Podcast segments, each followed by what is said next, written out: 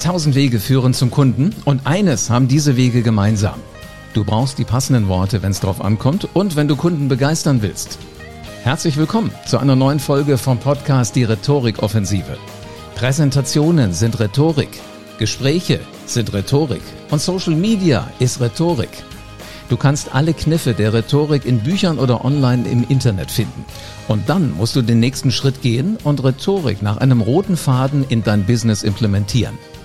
Ich bin Live Ahrens und ich zeige Unternehmern wie dir Schritt für Schritt, wie das genau funktioniert. Und wie du mit Rhetorik Umsatz und Marktanteil wachsen lässt. Jetzt ist der richtige Zeitpunkt dafür, denn jetzt beginnt die Rhetorikoffensive. Wo lernst du Rhetorik richtig? Und wo kannst du deinen Wortschatz fürs Leben anfangen aufzubauen? Das ist eine sehr, sehr spannende Frage, die mir in Seminaren und in Coachings immer wieder gestellt wird. Und heute früh hatte ich einen Moment, wo ich gedacht habe, genau das sind die Orte, wo du anfangen solltest, dich rhetorisch auf dein Leben vorzubereiten. Ich habe LinkedIn aufgemacht heute Morgen und habe einen Post gesehen von David Blum genial, was er da geschrieben hat. Denn er fragte sich, was sind denn wirklich die spannenden Menschen, die man einstellen kann? Sind das die mit dem ganz, ganz klassischen Lebenslauf? Oder sind das die, die Erfahrungen an Orten gesammelt haben, wo sich nicht jeder hingetraut hat, was nicht jeder machen musste?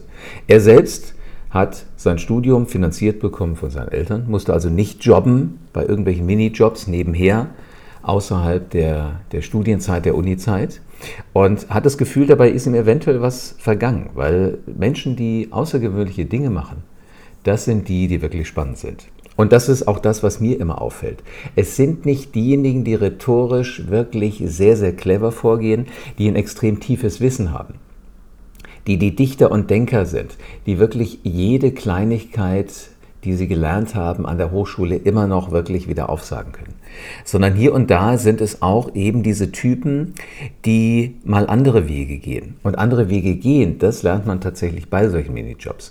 David schreibt, Leute, die als Kellner gearbeitet haben oder als Barkeeper oder auch mal als Nachhilfelehrer, als Schwimmmeister. Warum nicht alle solche Dinge mal machen? Dabei bekommst du aus ganz unterschiedlichen Dingen, nämlich rhetorische Kompetenz. In deiner Fachausbildung bekommst du rhetorische Kompetenz nur auf die eine einzige Art und Weise, nämlich genau das, ähm, was für diesen Bereich wichtig ist. Wenn du Jurist bist, wirst du alle rhetorischen Finessen dir abgucken können von Professoren, die wichtig sind, damit du als Jurist gut durchs Leben kommst. Wenn du Arzt bist, wirst du die Art von Rhetorik dir abgucken, die Professoren, die Ärzte in deinem Umfeld benutzen. Aber das ist nicht nur so alles das, was du brauchst. Die Mischung macht's. Wenn ich mir jetzt mal vorstelle, wie ein Jurist es schafft, in einem Verfahren, in einem Gerichtsverfahren zu erzählen, wenn er vorher mal als Kellner gearbeitet hat.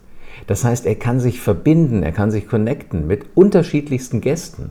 Weil in eine Kneipe, in ein Restaurant, da kommt jeder hin. Jeder, der Hunger hat, der Durst hat, der Lust hat, sich mit Freunden zu treffen. Das sind so die, die kleinen Momente, wo du lernst, wie du mit einzelnen Menschen umgehen musst. Und letzten Endes ist auch das, was du in einem Gerichtssaal an Menschen um dich rum hast, ganz unterschiedlich. Richter sind eventuell andere Typen als Staatsanwälte. Zeugen wiederum sind ganz andere Menschen als die Person, die dieser Jurist vertritt. Alles das kriegt man gut hin, wenn man natürlich die Tiefe eines Dichters und Denkers hat, der eine Top-Ausbildung hat und ähm, der es aber auch versteht, so ein Stück weit mal progressive Dinge zu sagen. Und wenn ich mir dann vorstelle, dass, äh, so wie David das schreibt, er immer mal auch guckt, wer hat denn Lebenserfahrung, wenn er für Firmen jemand einstellt. Es sind nicht nur die Uni-Abschlüsse, die man an die Wand hängen kann sondern viel wichtiger aus der Sicht des Rhetorikers ist es, was an Worten, was an Erlebnissen hast du denn so, was du mitgenommen hast und was du einfließen lässt in deinen ganz persönlichen Kommunikationsstil. Und liebe Unternehmer da draußen, achtet mehr drauf, was für Wesen bewerben sich bei euch. Und ihr solltet wirklich hellhörig werden, wenn jemand einen Bruch im Lebenslauf hat.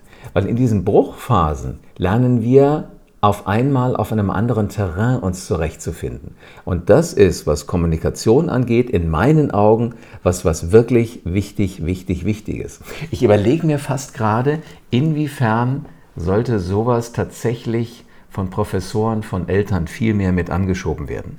Sagt euren Kindern, die in der Ausbildung sind, wenn du wirklich fit werden willst rhetorisch, guckst dir nicht nur bei Eltern ab, bei Großeltern, bei Nachbarn, bei Lehrern, bei Professoren, sondern geh raus in die Welt an ganz unterschiedliche Orte und schau, was du da so gemacht hast.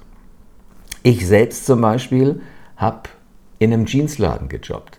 Ich habe in die Restaurantbranche reingeguckt. Und zwar in alle Ecken der Restaurantbranche. Sowohl in eine Systemgastronomie bei Burger King, als auch in ein sehr feines Restaurant, das zur Käfergastronomie gehört. Ganz unterschiedlich lernst du da zu kommunizieren. Ich habe Versicherungen verkauft. Ich habe in einem Buchbereich gearbeitet, also in der Buchabteilung von Karstadt, habe aber auch mal im Lager von einem großen Anbieter von ähm, Kaufhäusern gearbeitet. Alles das, was du da lernst, das kann mir keiner mehr nehmen. Und äh, lieber David Blum, vielen Dank für, für diesen Post. Das ist mir bei der Gelegenheit wieder bewusst geworden. Also, geht raus, ihr Rhetoriker, ihr Unternehmer, und nehmt mit, was ihr lernen könnt, egal in welcher Situation. Vielen Dank, dass du wieder dabei warst. Wenn dir gefallen hat, was du heute gehört hast, dann war das nur die Kostprobe. Willst du wissen, ob du für eine Zusammenarbeit geeignet bist? Dann besuche jetzt livearens.de und buch dir einen Termin. In diesem 45-minütigen kostenlosen Erstgespräch wird eine Strategie für dich erstellt. Du lernst, wie es dir gelingt, dass du den passenden Spruch parat hast, wenn es darauf ankommt. Vergiss aber bitte eine Sache nicht. Deine Rhetorik entwickelt sich nicht von alleine. Du brauchst einen Mentor, der dir zeigt, welche Schritte du befolgen sollst und welche nicht. Ich habe Menschen aus Wirtschaft, aus Politik und aus Entertainment dabei geholfen, ihre Rhetorik für das Business fit zu machen. Wenn du wissen willst, ob du dafür geeignet bist, dann sichere dir jetzt deinen Termin auf livearens.de.